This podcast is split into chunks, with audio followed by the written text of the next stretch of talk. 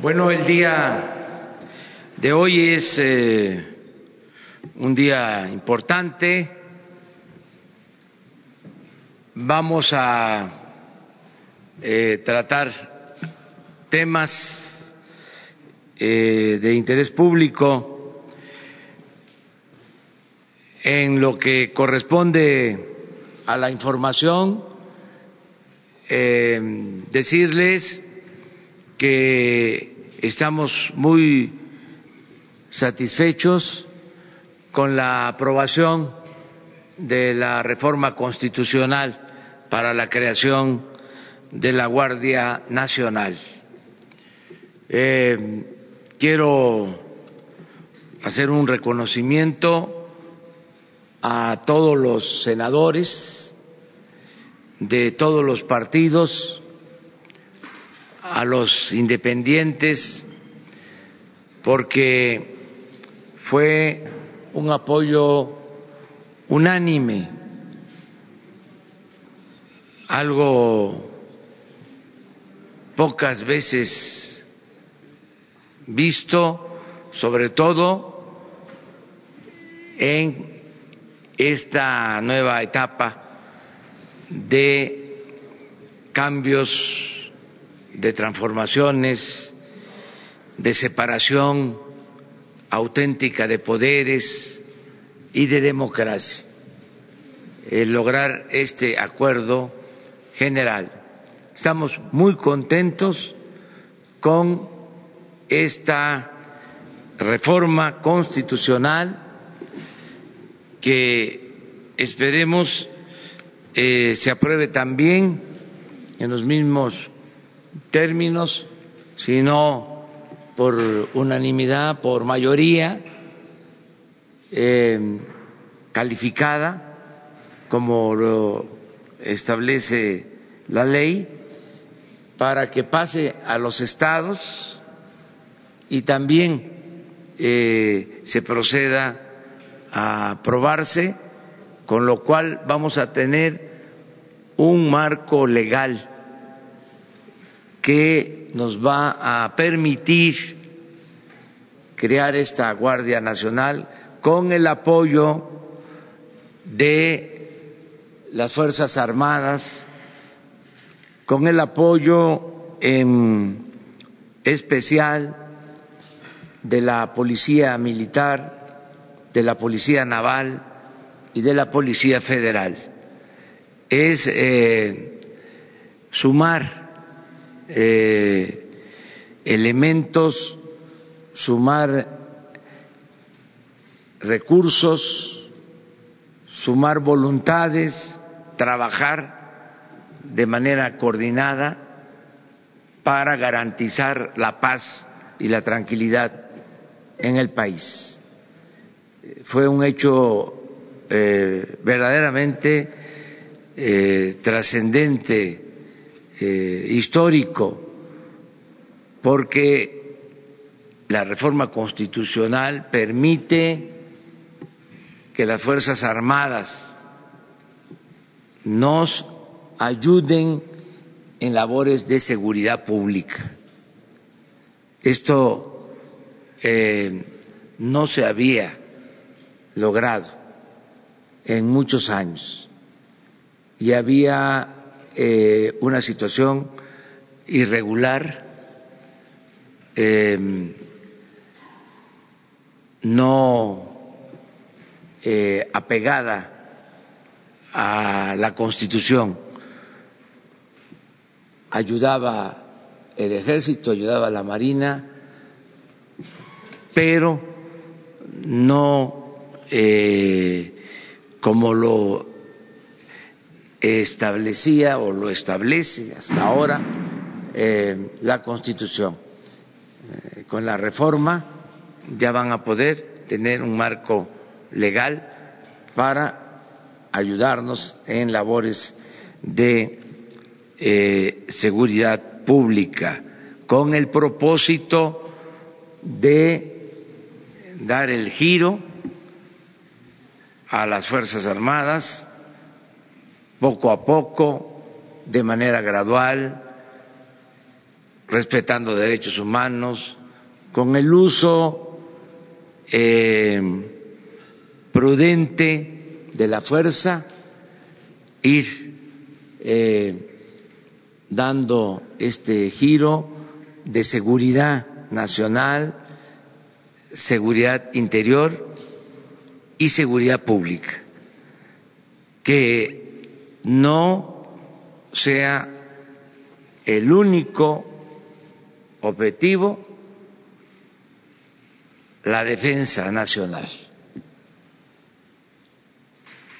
Porque, como ha sucedido siempre en la historia, para defender eh, el territorio nacional, para defender a México, todos los mexicanos lo haríamos. Todos los mexicanos, como ha sido siempre, estaríamos dispuestos a defender a México.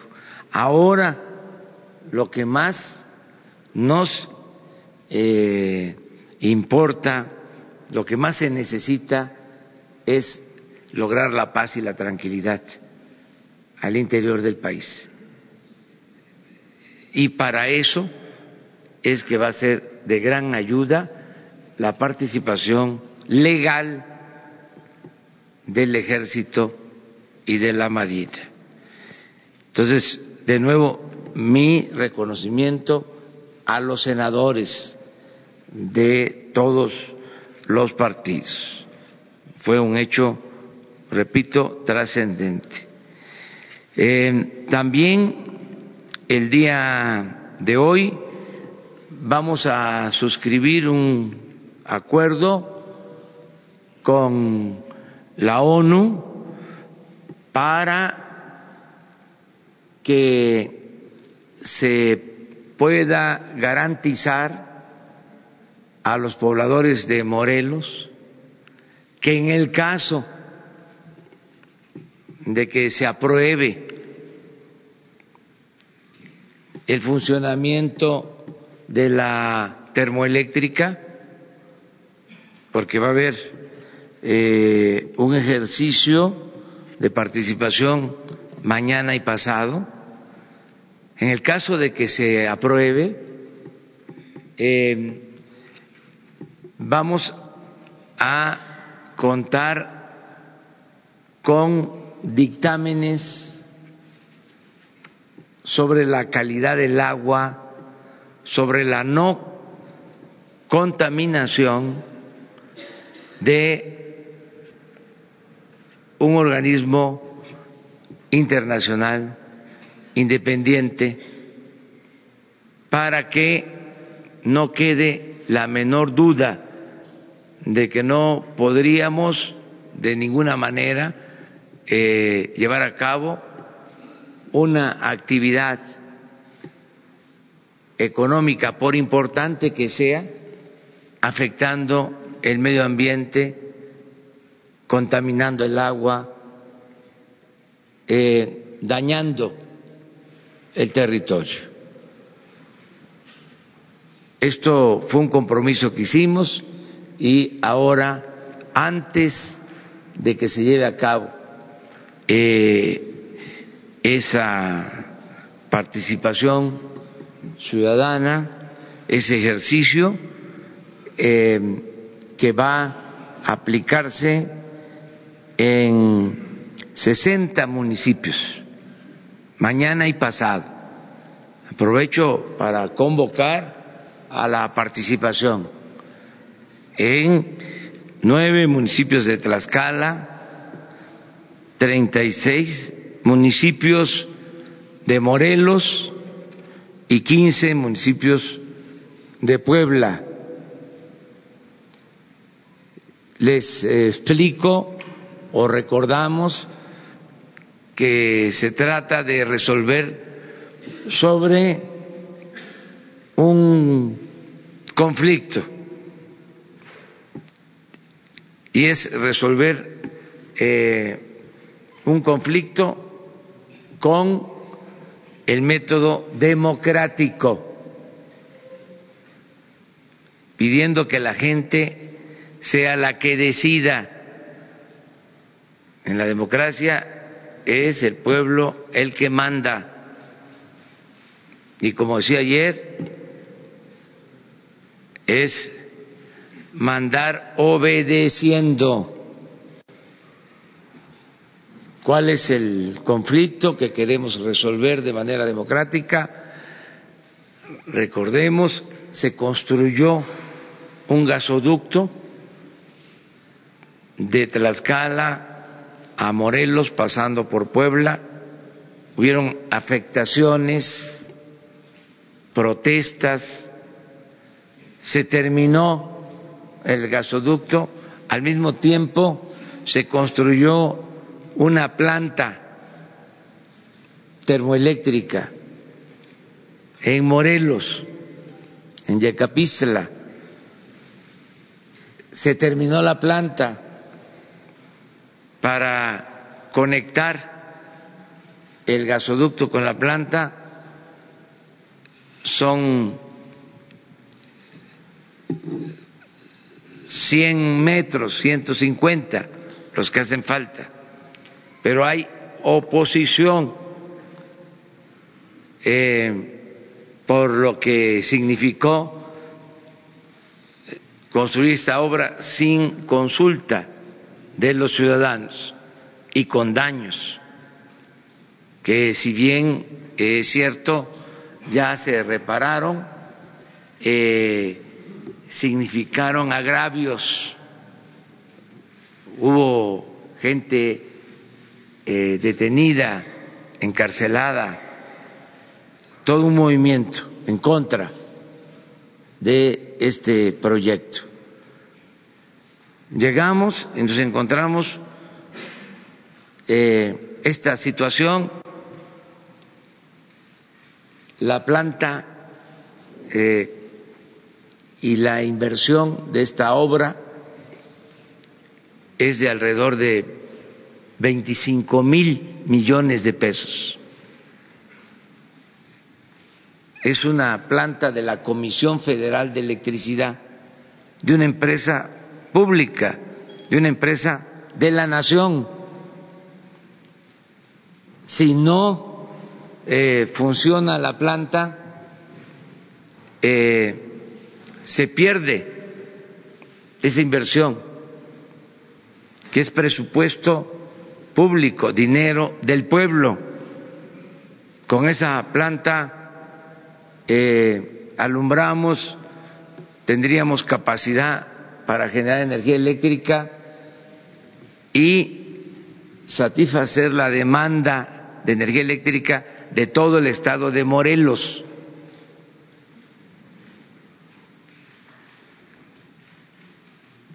La oposición eh, sostiene que se afecta el agua, que se contamina el agua.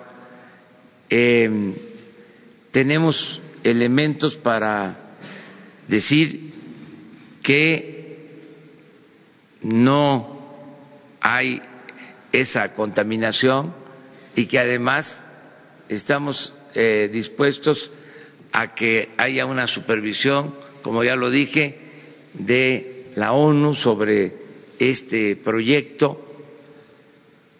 Estamos también haciéndonos cargo del desarrollo de toda la región, de apoyar a los campesinos que no van a tener menos agua, al contrario, la planta tiene un proceso para eh, limpiar el agua, las aguas negras, aguas residuales, se van a tratar de modo que se va a tener más disponibilidad de agua, se van a revestir canales para que no haya fugas. Y si se aprueba eh, también en estos municipios de Tlaxcala, de Puebla, en todos los municipios de Morelos, se reduciría la tarifa de pago de energía eléctrica, sería la tarifa más baja como compensación, como reparación de los daños ocasionados por la imposición en la construcción de esta obra. Esto es lo que se va a discutir eh, mañana y pasado. Esto es lo que se va a resolver. La gente libremente va a resolver.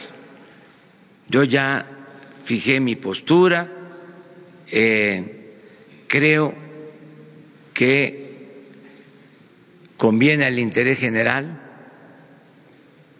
que se permita que la planta pueda funcionar, pero voy a acatar la decisión de los ciudadanos, cualquiera que sea, porque ellos son los que van a decidir, los ciudadanos. Para eso, este proceso democrático, repito, es mandar obedeciendo, no imponer absolutamente nada y tenerle confianza siempre a los ciudadanos. Si hay algo importante, lo he dicho en otras ocasiones, lo repito, en estos tiempos, es que como nunca en la historia de México hay ciudadanos conscientes. El cambio verdadero tiene que ver con el cambio de mentalidad. El pueblo está muy consciente, como nunca por eso es muy fuerte nuestro país en el concierto de las naciones. Hay muy pocos países con un nivel de conciencia en sus ciudadanos como el que tenemos actualmente en México. Entonces, eh, es un potencial que vamos a cuidar eh, por eso no van a haber imposiciones y lo otro, también que quede muy claro, nada se va a hacer por la fuerza, todo por la razón y el derecho. Todo va a ser consultado. Quienes eh, se oponen a una decisión siempre van a ser tomados en en cuenta. Nunca va a haber un acto arbitrario y siempre vamos a estar abiertos al diálogo, eh, a convencer, a persuadir, no imponer absolutamente nada. Ese es el segundo tema. Y el tercer tema, eh, esta eh, intervención de carácter introductorio, el tercer tema es el de informarles que eh, ya tenemos eh, otro lote de carros que se van a vender. ¿Se acuerdan que les platicaba? Bueno, primero decirles que este fin de semana es la primer subasta. son 218 vehículos. A ver, espérenme, porque si no se confunde. ¿No tienen del anterior? Sí. Sí. Sí, para que eh, mañana y pasado es la primera subasta. Son 218 vehículos.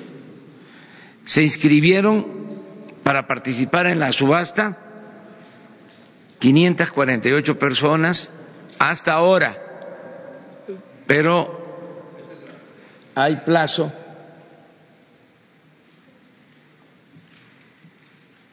se amplía el plazo hasta finales, digo, hasta así, hasta hoy, eh, por la noche. Pueden comprar las bases, voy a decir los comercios, no les quiero hacer publicidad, en Oxxo o en Seven Eleven. 100 pesos.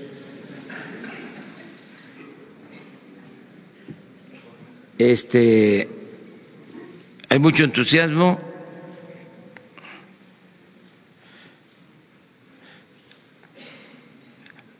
Luego, eh, les recuerdo que en abril se van a, a vender 54 aeronaves, aviones y helicópteros. Se van a incluir también algunos de los que eh, tienen los gobernadores actualmente.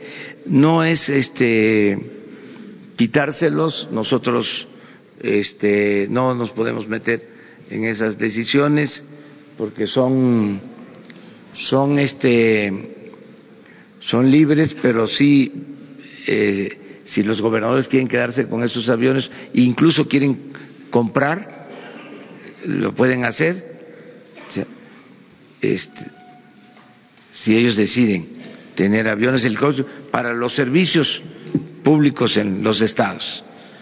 Y este es otro lote que tiene que ver con 66 vehículos de lujo, machuchones. Era una bodega que se encontró. Bueno, luego les dan todos los datos. O sea, me informaron de que existían no se puede por cuestiones también de seguridad, me dicen, son como 100 millones de pesos que hay ahí por lo bajo.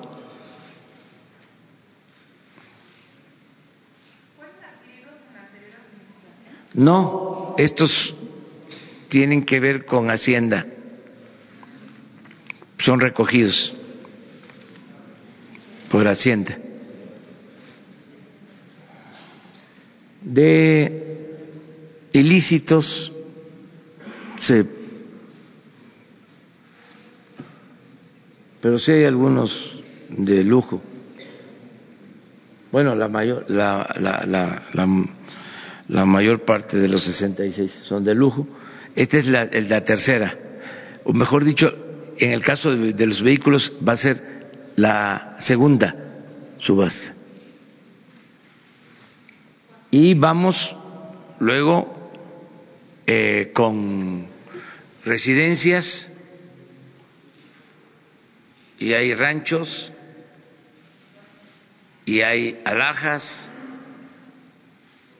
y todo se va a subastar porque necesitamos recursos para los programas de bienestar, regresar todo esto a la gente y necesitamos recursos también para la Guardia Nacional.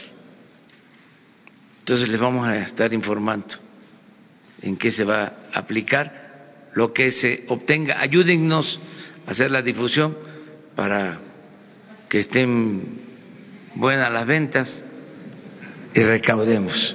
Muy bien, pues ahora si les parece, eh, escuchamos, escuchemos a eh, Blanca Jiménez para que nos explique bueno, Diana Álvarez y Blanca Jiménez, las dos que nos expliquen sobre este ejercicio de participación en eh, Morelos.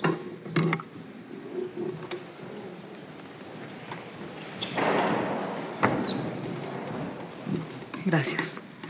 Pues muy buenos días a todos. Eh, como ustedes saben, está organizado este ejercicio de participación ciudadana eh, y ejercicio democrático que se llevará a cabo el día de mañana y el domingo 23 y 24 de febrero, de 8 de la mañana a 18 horas, como lo comentó el señor presidente. Eh, se van a instalar 147 módulos en todos los municipios que actualmente tiene Morelos. 15 de Puebla y 9 de Tlaxcala, que se eligieron aquellos municipios eh, por donde pasa el gasoducto o eh, que forman parte de alguno de este proyecto integral. Y eh, se llevaron a cabo también una serie de asambleas que empezaron el viernes pasado en los municipios de Cuernavaca y Jutepec, Jojutla y Xochitepec, Yegapixtla y Cuautla, Jonacatepec y Totolapan, Hueyapan, Xochocotla y Cuatetelco. Aquí eh, les informo que la, asistencia promedio fueron de 300 personas, en donde el mínimo fue de 100, pero hubo también algunas eh, asambleas hasta de 800 personas. Estas asambleas duraron eh, entre dos y tres horas y media. Fue un ejercicio muy interesante donde asistieron expertos técnicos de Comisión Federal de Electricidad, de Conagua, de SADER, de Senapred, desde luego la presencia de del delegado de programas de desarrollo en Morelos y de algunas autoridades locales, por ejemplo, eh. También estuve yo presente en las asambleas que eh, se llevaron a cabo toda esta semana y también hubo sesiones informativas en los estados de Tlaxcala y Puebla. Estas sesiones eh, tuvieron como objeto invitar a la población al ejercicio y desde luego también compartir eh, toda la información técnica que es lo que le, preocupa a la población, el tratar de disipar sus dudas y el poder dar una explicación completa de cómo opera esta, esta planta para que eh, en este ejercicio democrático ellos puedan eh, tomar una decisión muy informada. Entonces fueron 17 sesiones en Tlaxcala y en Puebla fueron nueve sesiones informativas. Hubo también un trabajo de brigadas para que eh, se entregaran algunos volantes para que la gente pudiera estar enterada de, qué días, en qué horarios y dónde se, va a llevar a cabo este eh, ejercicio democrático. Se, creó la página participacionsocial.gov.mx para subir toda la información. Eh, la información que les comento es desde la presentación técnica que se llevó a cabo en todas estas asambleas para que cualquier persona que no participe en las asambleas pueda revisarla con calma. Eh, también eh, se publicó ahí todas las fechas y lugares de las asambleas y desde luego toda la información está con respecto a dónde se puede acudir a eh, ejercer el voto en, este ejercicio participativo. Pueden encontrar ahí toda la información eh, desde cada uno de los municipios, en dónde se van a instalar las mesas, igual que en, eh, en algunas otras ocasiones, eh, vamos a, tomar en cuenta lo que es la eh, credencial del, elector y a través de esta credencial del elector se va a llevar todo un control.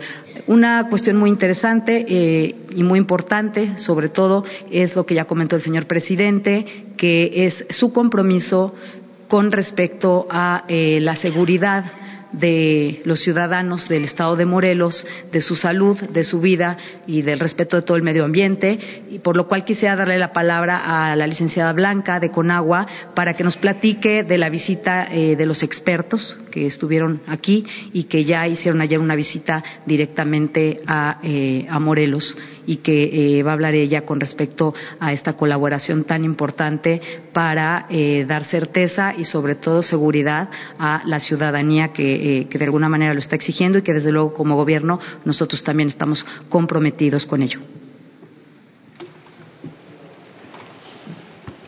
Buenos días a todos. Con su permiso, señor presidente. la CONAGUA recibió el encargo de involucrar a organismos internacionales, en especial a la UNESCO, para hacer una evaluación sobre la cantidad y calidad del agua en el tema de la hidroeléctrica, en el tema de la termoeléctrica La Huesca.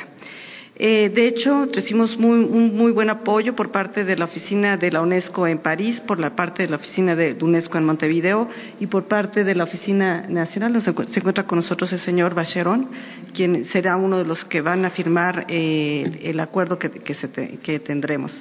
También este, recibimos el apoyo de Naciones Unidas. Se encuentra con nosotros la señora Katia Arqueta por parte de todas, las, de todas las Naciones Unidas. Ustedes saben que Naciones Unidas está trabajando ya en forma coordinada todas las oficinas en el país y también este ejercicio cuenta con el respaldo.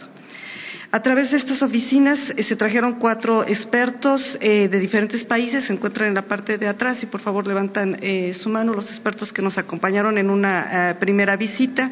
Ellos tienen la característica no solo de ser interdisciplinarios, tenemos un experto en temas de ingeniería y ingeniería sanitaria, de hecho es el presidente de la Asociación Interamericana de Ingeniería Sanitaria y Ambiental, el señor Nelly Martín Méndez.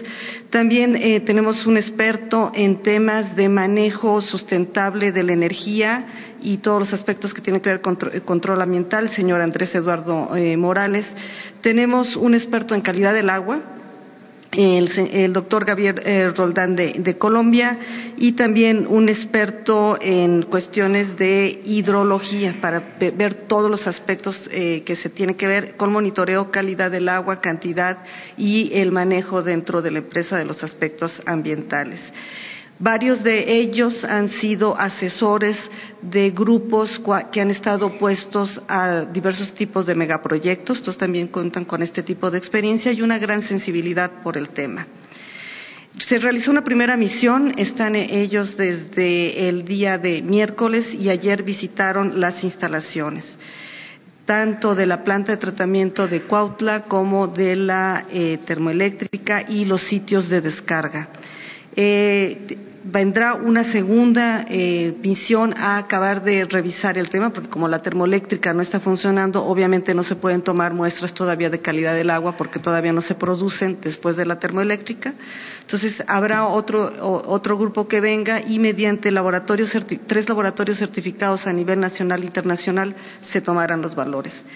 En general, eh, ellos opinan que el manejo actual del agua en cantidad y, calidad se puede utilizar como un muy buen ejemplo a nivel internacional de un uso del agua en las zonas donde no hay suficiente disponibilidad de agua superficial y subterránea. Ustedes, como recordarán, en la zona es deficitaria y lo que se recomendó por parte de Conagua es reutilizar el agua de Cuautla para el enfriamiento. Revisaron todo el proceso y eh, consideran que el proceso es adecuado y va a permitir dar certeza en cuanto a la cantidad y calidad. Hacen dos recomendaciones. La primera es poner un monitoreo en línea de la calidad del agua y poner todos los datos disponibles de calidad y de cantidad de agua a la población que sean completamente transparentes en caso de que la termoeléctrica opere y también separar el punto de descarga en lugar de que se descargue junto con la planta de tratamiento que esté claramente identificable el punto el sitio donde va a descargar la termoeléctrica. Eh, con esto, eh, eh, ellos no tendrían ningún problema de, en cuando esté todo puesto y dadas las condiciones, de certificar el proceso. Que eso es todo. Bueno, pues esto es la información. Este, nos vamos con la sesión de preguntas y respuestas. Empezamos. Pues, Vamos a la primera fila, ya. Ya mañana. No, el lunes. El lunes. Eh, preguntarle sobre pues esta información que se dio a conocer ah. por parte de los abogados de Joaquín El Chapo Guzmán respecto a la carta que le hizo llegar eh, la mamá para solicitar una visa humanitaria. Si en el contenido de esa carta le, le pide este apoyo, si están las condiciones y usted podría ayudarle a obtener este documento para que pueda visitar a su hijo y también se ha dado a conocer si está la, este, la posibilidad de que puedan extraditarlo. Jurídicamente se puede y estarían, sería idóneo que entonces él pudiera regresar a, una, a un penal de aquí, de México, tomando en cuenta que pues él se fugó en dos ocasiones. Gracias. Bueno, este, te contesto la pregunta y me aclaran de que nos falta firmar el, acuerdo.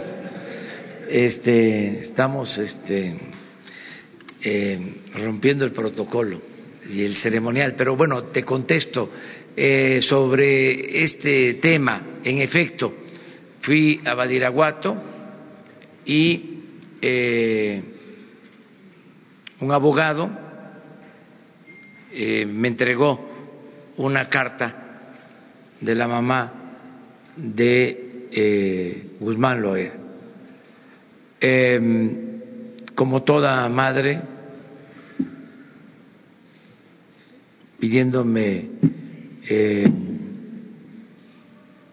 apoyo para su hijo. En lo jurídico, me hicieron un planteamiento y también en la parte eh, humanitaria. En lo segundo, que tiene que ver con el otorgamiento de unas visas humanitarias para que dos hermanas de Guzmán Loera puedan viajar a Estados Unidos, de instrucciones de que se procediera. En lo primero, en lo jurídico, corresponde eh, en una primera instancia a la Secretaría de Gobernación y eh, a la Fiscalía General y al Poder Judicial. Entonces, eh, en eso vamos a entregar el escrito a la instancia correspondiente. En lo segundo, sí di instrucciones para que se den todas las facilidades y que las hermanas puedan este, ir a Estados Unidos y ayudarles eh, de acuerdo con las leyes, los reglamentos que tienen en ese país a que eh, puedan eh, visitarlo o tener comunicación. No me lo pidió ella. En la carta me habla de sus dos hermanas. Eso fue. Entonces vamos a firmar el acuerdo.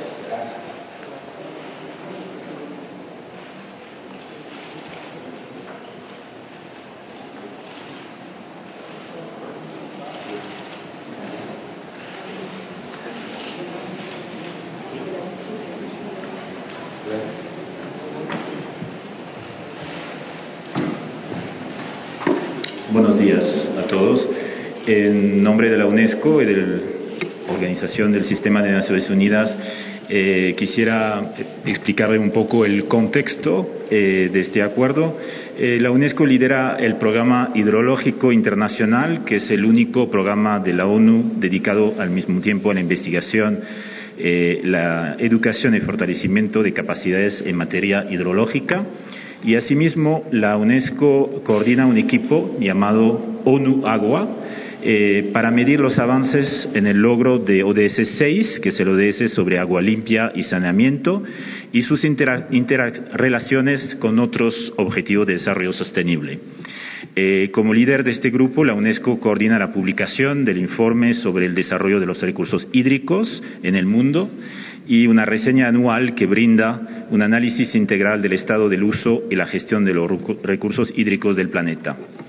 Eh, dada esta experiencia, eh, la Comisión Nacional de Agua, CONAGUA, eh, y su directora solicitó el apoyo del Programa Hidrológico, Internacional, PHI de la UNESCO, para desarrollar un trabajo de análisis técnico y científico respecto a potenciales efectos en la cantidad, como lo decía la directora, y calidad del agua en la central termoeléctrica de Huexca, a cargo de la Comisión Federal de Electricidad en el municipio de Morelos.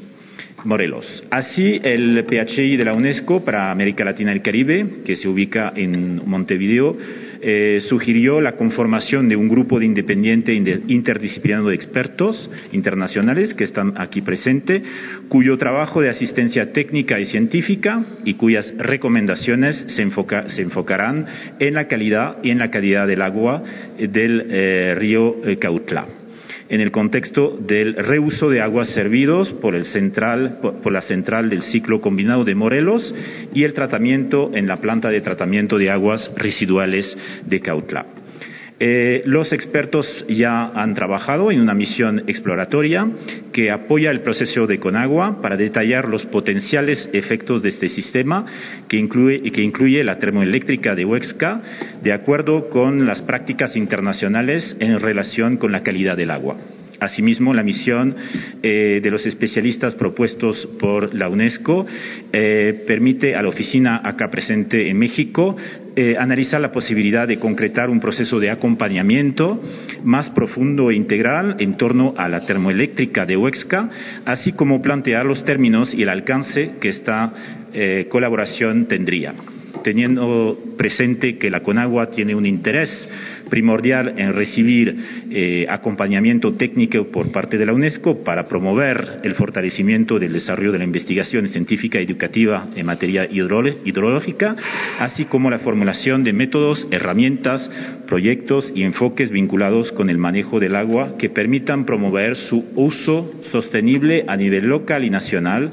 El acuerdo firmado eh, hoy entre las instituciones contempla, además del acompañamiento técnico y científico eh, y de emisión de recomendaciones sobre el proceso de la central termoeléctrica de Huexca.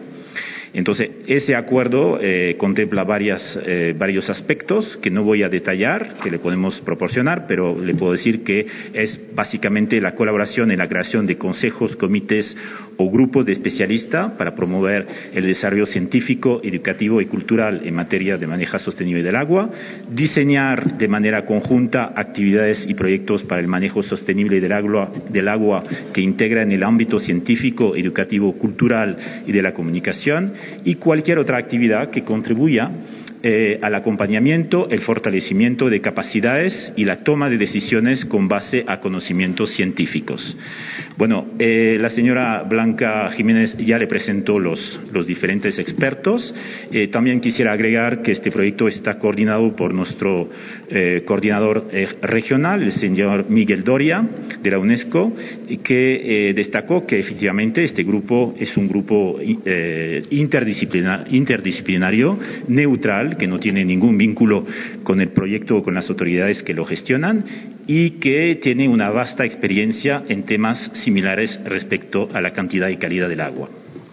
El trabajo de los expertos se concretó esos días y eh, eran básicamente eh, eh, cuatro puntos. Uno, acuerdo de un plan de trabajo entre el grupo de especialistas y Conagua, la recepción de la información relativa al proceso de la planta de Huesca, reuniones con las autoridades de Conagua, la visita de reconocimiento a Central de Ciclo Combinado de Morelos, la planta de tratamiento de aguas residuales de Cautla y la fluyente de Río Cautla.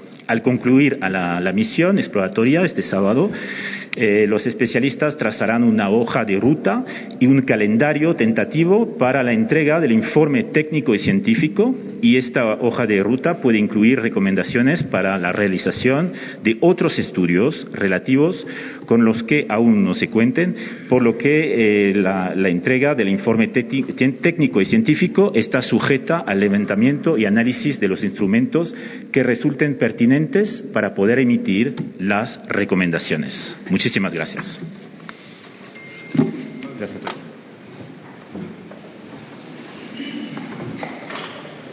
Bueno, pues ya se firma el acuerdo y ahora sí, continuamos. Gracias. Em, buenos días, presidente. Preguntarle eh, sobre el tema de la Guardia Nacional y estas dos modificaciones que se hacen eh, eh, a este marco legal y que son fundamentales para lograr la conciliación entre eh, los diferentes partidos que conforman eh, el Senado de la República. Es el asunto relacionado con el mando civil, si me puede dar su opinión, y también con estos cinco años de plazo para que las dar a las Fuerzas Armadas. ¿Se logrará cumplir este plazo, señor? Sí, las, mire, para ser claros, eh, se aprueba eh, la participación de eh, el ejército y de la marina en em, labores de seguridad pública. Eso yo diría que es lo más destacado. Hay un plazo de cinco años para que pueda el ejército y la marina participar en labores de seguridad pública. Y la Guardia Nacional, desde luego, que va a poder intervenir en labores de seguridad pública. Esa es su materia. Para eso se creó. Anteriormente no podía el ejército, ni podía la marina hacerlo, o no estaba en la constitución. Actuaban a partir de resoluciones de la Corte,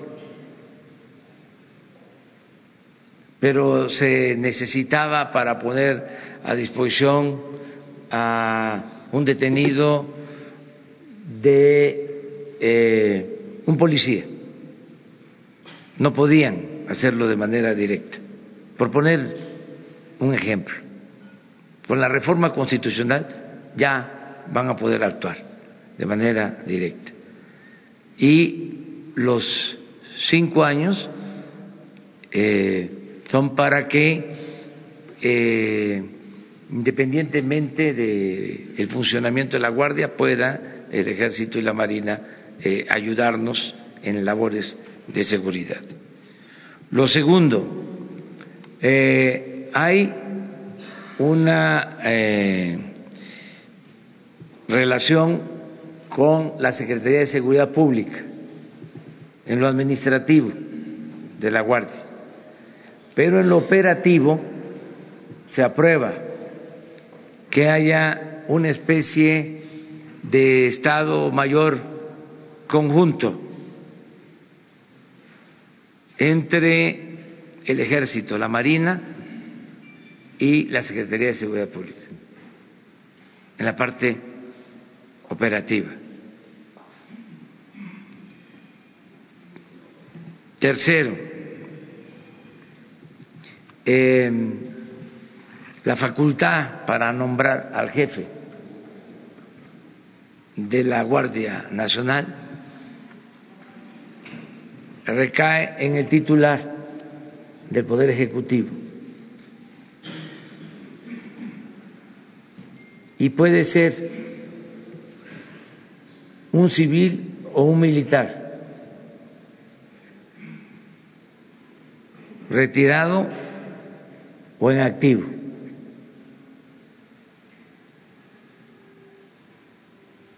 Todo esto es importante que se aclare. Se establece también que se van a mejorar las policías estatales y municipales. Se establece pues la responsabilidad que tenemos de informar al poder legislativo sobre eh, la actuación, el desempeño de la Guardia Nacional. Yo creo que fue, la verdad, eh, una muy buena eh, decisión de los legisladores, de manera especial de los senadores. Fue unánime. Ayudaron mucho, qué bien, porque se me estaba pasando hacer el reconocimiento a los gobernadores. ayudaron mucho a convencer, a persuadir, a aclarar dudas que tenían los senadores. Ayudaron mucho los gobernadores de todos los partidos con sus eh, afines eh, en lo partidista. Es decir, los gobernadores del PAN ayudaron a convencer a quienes eh, no estaban convencidos, senadores del PAN, explicándoles. hubo diálogo, la Secretaría de Gobernación, tanto eh, la licenciada Olga Sánchez como eh, Robledo de Gobernación estuvieron ayudando en la información. Y eh, fue decisiva la participación de Alfonso Durazo secretario de Seguridad Pública, del consejero jurídico Julio Scherrer y de los dos eh, secretarios, tanto del secretario de la Defensa como del secretario de Marina. O sea, se trabajó de manera conjunta, organizada, em, se estableció un sistema de consulta permanente. En estos últimos días, hablaban a cada instante, se reunieron muchas veces con gobernadores, con legisladores, aunque no me corresponde porque es otro poder, ayudó también el coordinador de los senadores, eh, Ricardo Monreal. Y eso fue lo que sucedió.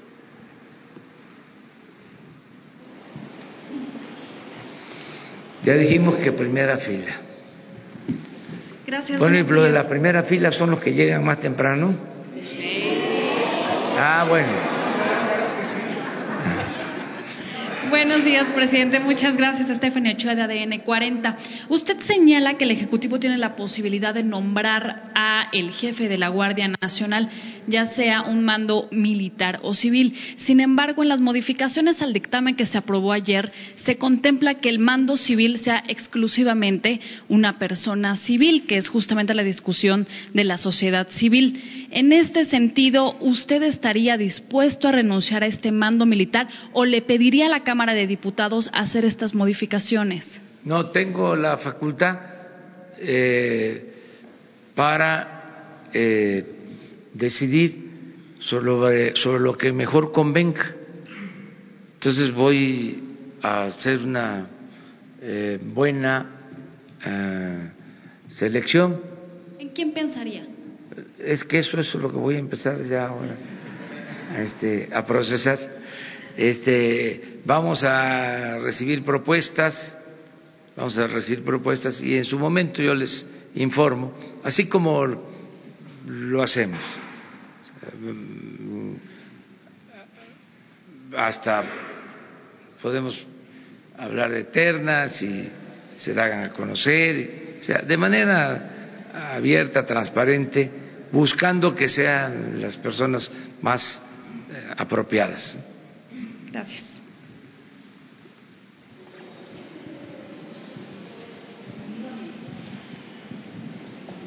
¿Quién? Primera fila dijimos. Buen día, presidente. Guillermo Cruz. Eh, dos preguntas. La primera, eh, eh, sobre el sector de la industria del cuero calzado, eh, particularmente de Guanajuato y, Jalisco, eh, se ha hablado mucho sobre la no publicación del decreto para proteger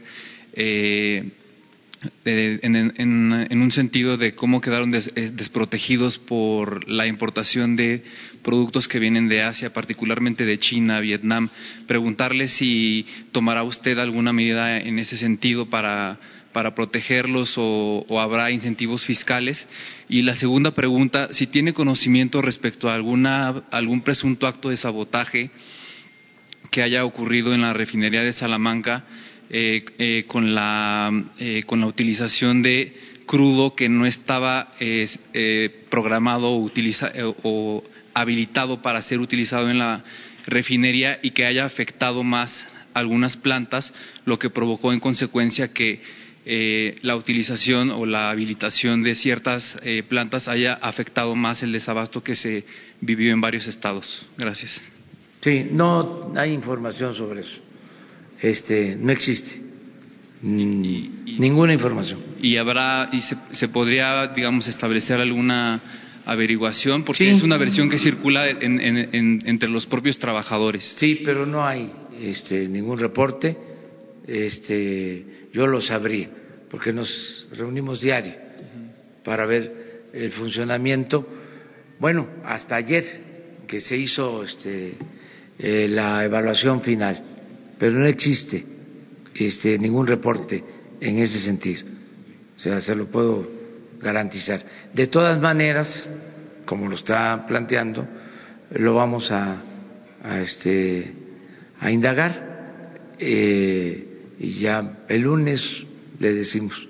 Gracias. ¿sí? Con todos los elementos. ¿Y lo segundo? Eh, sobre el, asunto de, los, de la industria de cuero ah, calzado, los aranceles. Sí, se está revisando no hay eh, una postura eh, definitiva. Nosotros tenemos que apoyar a la industria nacional, el mercado interno. Tenemos que apoyar a la industria textil nacional y a la industria del calzado y tenemos que apoyar también eh, a las industrias que se dedican a la producción de acero. Em, no eh, estamos de acuerdo con lo que se hizo en el periodo neoliberal, que se llevó a cabo una apertura indiscriminada y sin límites, y se dejó en estado de indefensión a los productores nacionales. Entonces, eh, vamos a revisar este caso, eh, siempre pensando en eh, proteger eh, a la industria nacional. se le trató muy mal a la industria del textil y a la industria del calzado en el periodo neoliberal, este, porque hubo una competencia desleal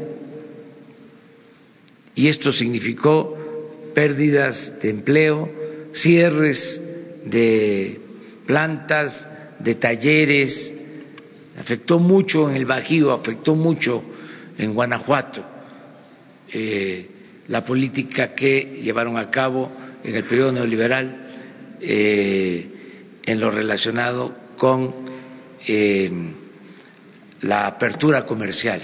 Entonces, eh, he dado instrucciones para que se revise eh, este eh, tema y pronto vamos a informarles. Gracias. Los tres. Si les parece, hasta ahí nada más, porque miren, ayer nos pasamos, este, por cierto, lo de eso de la alarma fue fue falsa alarma. Eso no se debe de hacer, ¿eh? No, es serio eso. O sea, no este hacer esas cosas. Presidente, buenos días. Marco Antonio Olvera, corresponsal de Radio Latino en México. Eh, tres preguntas, dos para una para usted, otra para los representantes de la Marina y la Defensa y para la gente de la UNESCO y la ONU.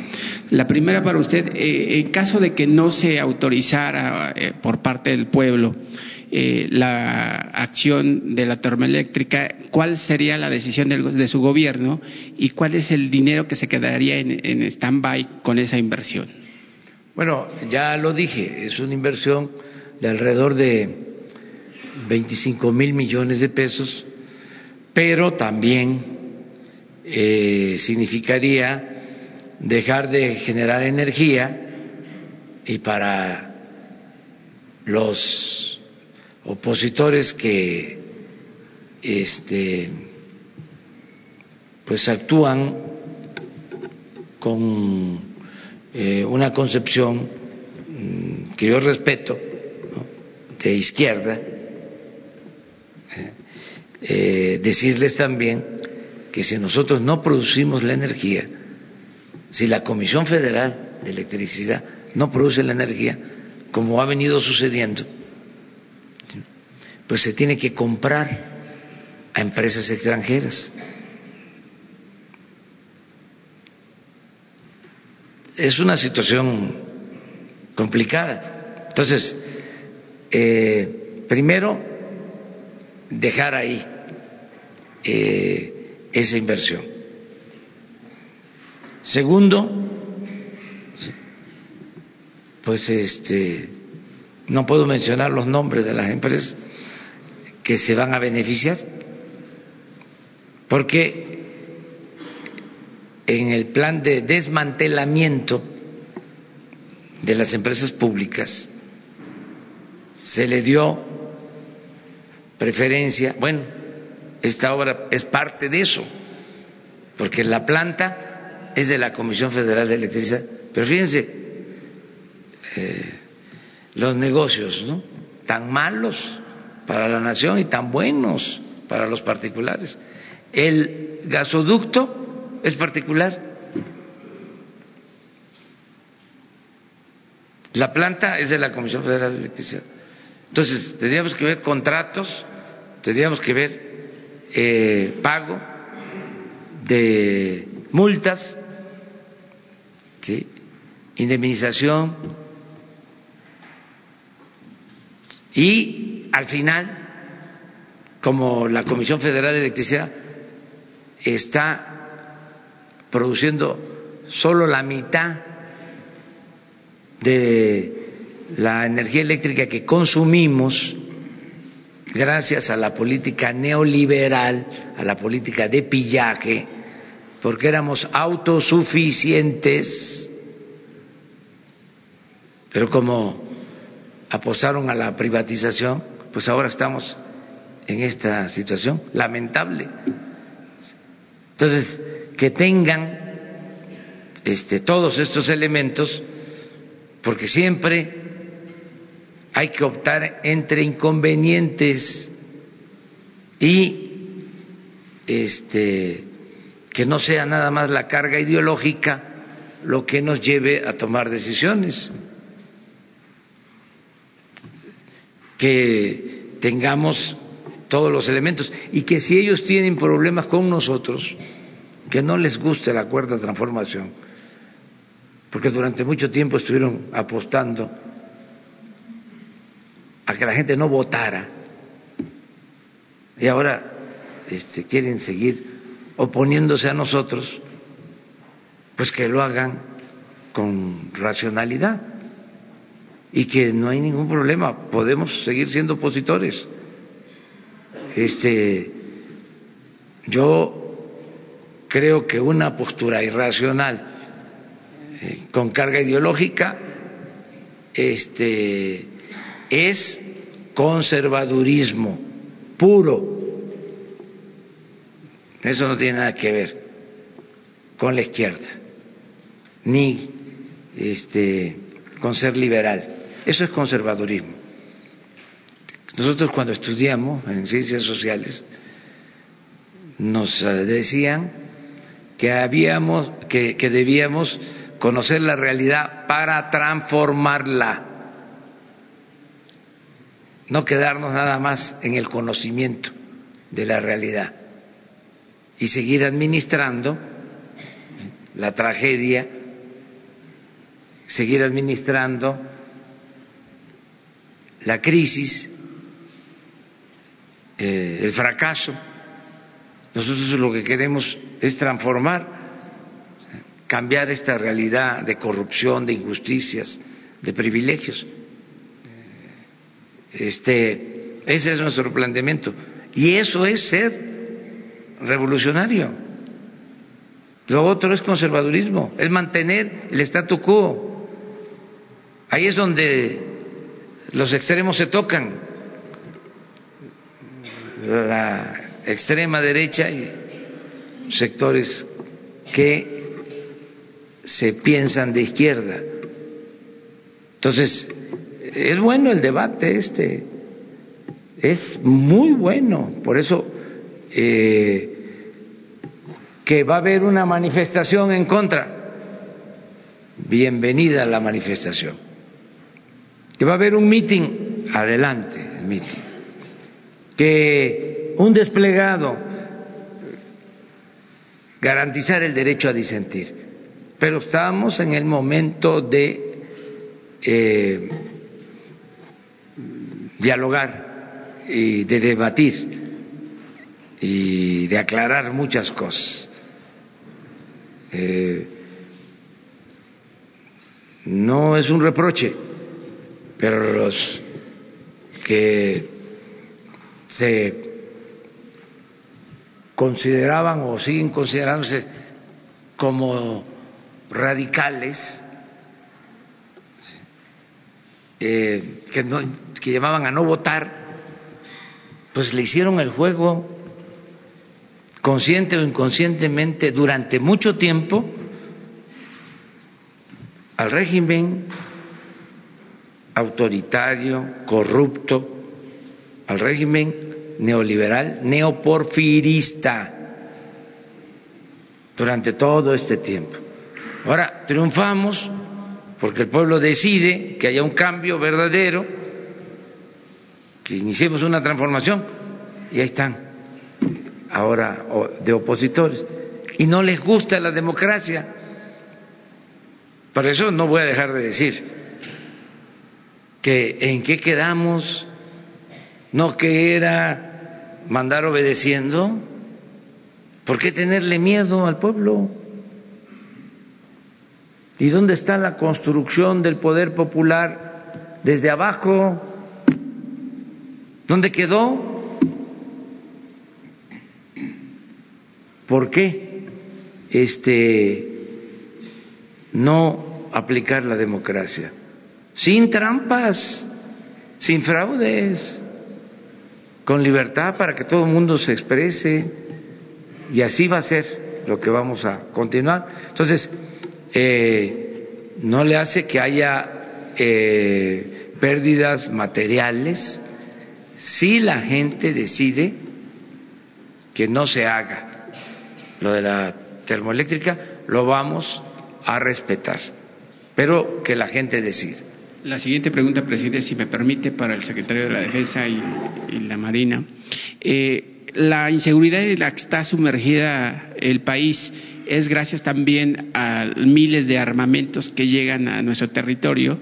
No sé si la Secretaría de Defensa y la Marina tienen un proyecto, un programa para confiscar o ya no seguir permitiendo la entrada de armamentos ilegales a nuestro país. Ustedes, como representantes de las Fuerzas Armadas y la Marina, seguramente tendrán algún eh, compendio de qué entra, qué sale, pues porque finalmente la inseguridad en el país también es un negocio para quien compra armas y quien las vende.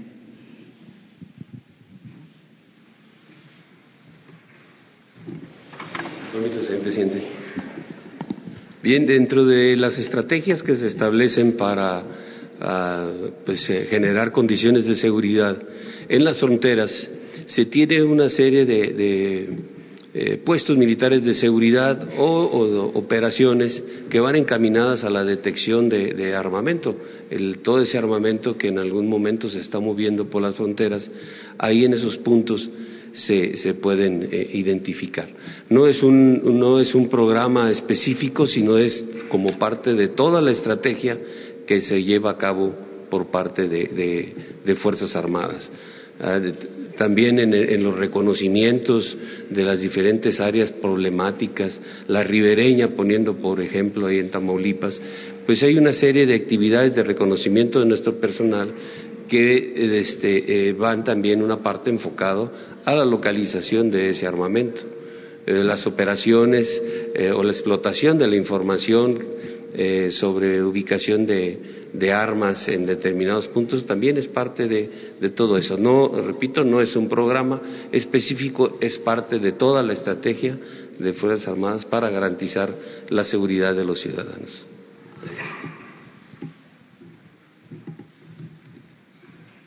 Eh, con respecto a eso, también se está eh, llegando a un acuerdo con aduanas, tanto marítimas como terrestres, donde va a intervenir por en, las, terrestres el ejército y en las, marítimas vamos a intervenir la Armada en las administraciones portuarias integrales también estamos viendo esos acuerdos para eh, cuando se logre todo eso en su momento, a través de la autorización del señor presidente, se se les hará hacer llegar todo el planteamiento respecto a eso. Yo les agrego sobre esto que es un tema interesante, muy importante. Eh, en efecto, hay eh, mucho contrabando de armas Em, y es un tema que vamos a tratar en su momento con el gobierno de Estados Unidos. Em, el plan de seguridad que se está llevando a cabo en el país eh, tiene varias etapas. Lo primero, como lo hemos dicho, es lo preventivo muchos recursos como nunca para eh, que haya producción, para que haya trabajo, para que haya bienestar, para que haya atención a los jóvenes. Eso es lo fundamental. Y eh, mejorar todo lo relacionado con la protección a los ciudadanos, eh, brindarles, garantizarles la seguridad pública lo de la Guardia Nacional es para eso, es tener coordinaciones en todo el país. Ahora vamos a tener 266 coordinaciones con la Guardia Nacional. Pero también implica una campaña eh, que ya hemos hablado aquí eh, para eh, reducir, frenar el consumo de drogas en el país. Y en este caso queremos hacerlo de manera conjunta. Lo vamos a proponer incluso a Estados Unidos. Este, para que se atienda a los jóvenes y haya información. Nosotros ya estamos preparando toda una campaña de difusión y nos van a ayudar los medios de información. Estamos hablando ya con concesionarios de radios, de estaciones o cadenas de televisión, con este, prensa escrita.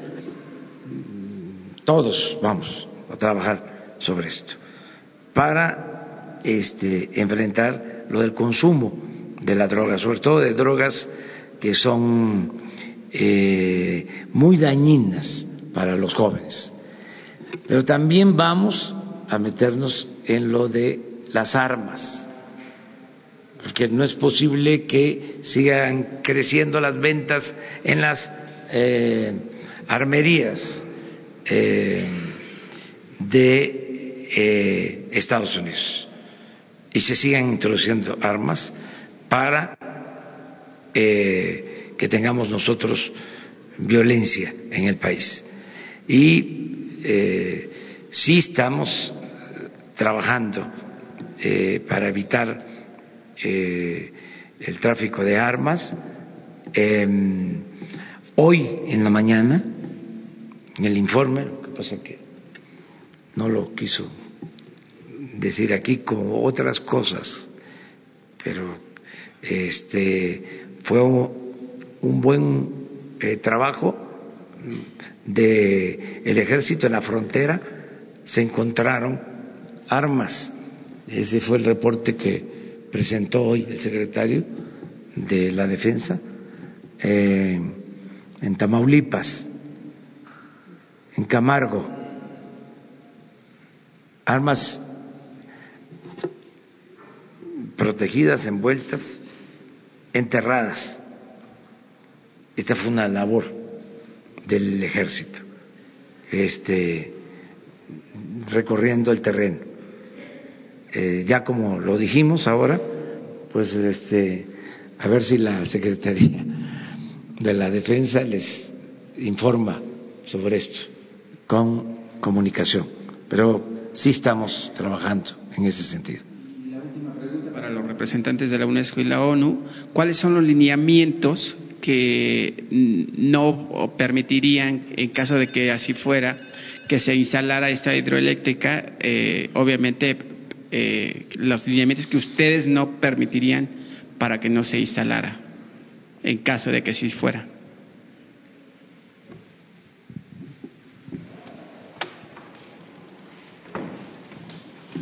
Gracias, señor presidente. Eh, la verdad es que eso son una pregunta muy técnica. con Agua y UNESCO trabajan con el programa PHI desde 1994 y ahí es eh, solamente en el marco de esa colaboración que los expertos de UNESCO van a eh, evaluar la calidad y la cantidad del agua, es decir, el impacto que podía tener la termoeléctrica sobre la calidad del agua. Eh, los lineamientos son muy técnicos, la verdad que lo podemos proporcionar, pero acá tenemos un equipo multidisciplinario que va a ver todos los aspectos relacionados eh, al agua, que son varios, ¿no? Eh, no solo vienen de varios países, pero de varias disciplinas, ¿no? Entonces, em, tu pregunta es extremadamente técnica, ¿no? Yo creo que em, también cuál es cuál es el nivel de la tecnología que se va a usar, porque con una alta tecnología se podía mitigar justamente cualquier efecto pero justamente estamos al principio, no, podemos contestar nada todavía, pero eh, lo estamos haciendo desde muchos años eh, como, con México. Eh, esa, esa, colaboración no es nueva. Ahí tiene un poquito más de visibilidad por el contexto, pero la verdad es que es un trabajo que estamos llevando a cabo desde muchos años y estamos muy confiados que que justamente cualquier proyecto, como dice uno de nuestros es viable. Lo importante es tomar las medidas necesarias para evitar que haya eh, impacto que puede eh, ser eh, no deseables. Entonces, bueno, eso, el informe estará disponible dentro de un tiempo, unos días. Todavía no tenemos respuesta, pero estamos muy, muy confiados que ese proyecto va a ser sostenible, esperamos.